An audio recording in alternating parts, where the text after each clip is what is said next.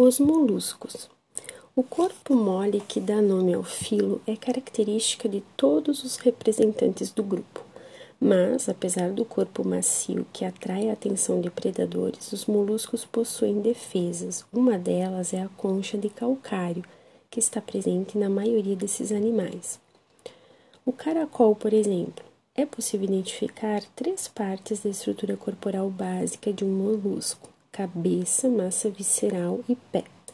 Na cabeça do caracol ficam os órgãos dos sentidos. Ele possui tentáculos com olhos e tentáculos especializados no olfato e no tato. Na cabeça também está a boca, na qual em muitos moluscos existe uma língua com dentes de quitina, chamada de rádula. Com a rádula, o animal raspa algas e outros alimentos presos em rochas. Em alguns moluscos, como a ostra e o mexilhão, a cabeça praticamente não existe, há apenas uma boca sem rádula. A massa visceral é a parte do corpo que contém as vísceras, isto é, os órgãos responsáveis pelas funções vitais do organismo, digestão, circulação, reprodução, entre outras. O pé uma estrutura muscular tem funções que variam conforme o tipo de vida do animal. Cavar, agarrar o alimento, ou arrastar e agarrar-se às rochas ou em outra superfície. Nos gastrópodes, como o caracol, a massa visceral fica sobre o pé. No corpo dos moluscos existe ainda um manto, uma pele que fica sob a concha, na região dorsal do animal e é responsável pela formação da concha. O manto ele se dobra e forma uma cavidade onde ficam os órgãos respiratórios e a abertura do ânus. É a cavidade do manto. Alguns moluscos possuem brânquias, outros respiram pelo manto. Há um sistema circulatório com o coração e os sexos geralmente são separados, embora algumas espécies de caracol e lesmas sejam hermafroditas. Muitos moluscos são usados como alimento pelo ser humano, outros são apreciados por suas conchas. Algumas ostras são cultivadas para a produção de pérolas. Classes dos moluscos. Na classe dos gastrópodes estão os caramujos, aquáticos, em geral são marinhos, mas também são encontrados em água doce. Os caracóis, geralmente terrestres, têm a concha mais fina que a dos caramujos, e as lesmas terrestres e marinhas.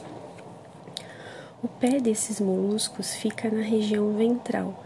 Nos caracóis, a concha fina facilita o deslocamento no meio terrestre. Nos caramujos, a concha mais espessa ajuda o animal a resistir ao impacto das ondas. Se você já encostou na orelha de uma concha de caramujo e ouviu um barulho, saiba que você não está ouvindo o som do mar, como alguns pensam, e sim o som do sangue correndo nas veias da orelha. Geralmente as lesmas não têm concha e quando ela está presente é muito pequena. Entre os bivalves estão as ostras e os mexilhões. A concha desses moluscos é dividida em duas partes encaixadas, chamadas de valvas, que abrem e fecham. Vivem no mar ou na água doce e respiram por brânquias. Os bivalves vivem enterrados no fundo do mar ou grudados em corais, rochas, cascos de navios, madeiramento de cais e outras estruturas fixas. A maioria deles se protege contra os predadores fechando bem a concha com auxílio de fortes músculos. Os cefalópodes, polvos, lulas, cibas e náutilos são todos marinhos e estão entre os maiores invertebrados da Terra. Nessa classe de moluscos, o pé transformou-se em tentáculos ou braços. Os polvos não têm concha e as lulas e cibas possuem uma concha interna muito reduzida. As pérolas. Quando um grão de areia ou um parasita qualquer penetra entre a concha e o manto de certas ostras, elas envolvem o corpo estranho com camadas de nácar ou madrepérola, substância que reveste a parte interna da concha. Desse modo, o molusco se defende e ao mesmo tempo fabrica uma pérola. As pérolas naturais são muito valorizadas comercialmente e costumam ser utilizadas na fabricação de joias, mas pérolas também podem ser produzidas artificialmente. Basta introduzir em ostras produtoras de pérolas uma bolinha de nácar com um pedaço de manto de uma ostra jovem. Algum tempo depois, no mínimo três anos, uma nova pérola estará pronta. Na verdade, qualquer molusco reage da mesma forma à invasão de corpos estranhos. Portanto, qualquer molusco pode produzir pérolas, mas apenas os que possuem uma camada de nácar na parte interna da concha produzem pérolas de valor comercial. As pérolas naturais mais finas e caras são as produzidas pelas ostras das espécies Pinctada, Marga margaritífera e pintada mertense, que só existem nas águas quentes do Oceano Pacífico. A falta de uma concha protetora desenvolvida é compensada pela capacidade de deslocamento rápido que ajuda polvos, cibas e lulas a fugir de seus predadores.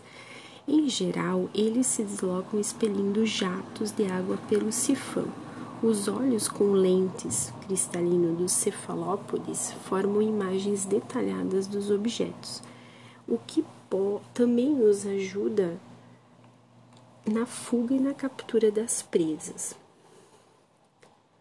Os cefalópodes eles têm ainda outras adaptações na defesa contra os predadores, a capacidade de lançar jatos de tinta negra na água que confundem o predador enquanto eles fogem e a capacidade de mudar a cor da pele, o que lhes serve de camuflagem. Os moluscos bivalves, ostras, mexilhões, vieiras, etc., são animais filtradores. Isso significa que eles retiram da água micro-organismos que lhes servem de alimento. O problema é que se a água está poluída, os produtos tóxicos também são retidos e se acumulam aos poucos no corpo do animal. Dependendo da concentração dos produtos, esses moluscos podem provocar intoxicações ao serem consumidos. Os bivalves podem se contaminar por causa do lançamento de resíduos tóxicos na água ou devido às marés vermelhas.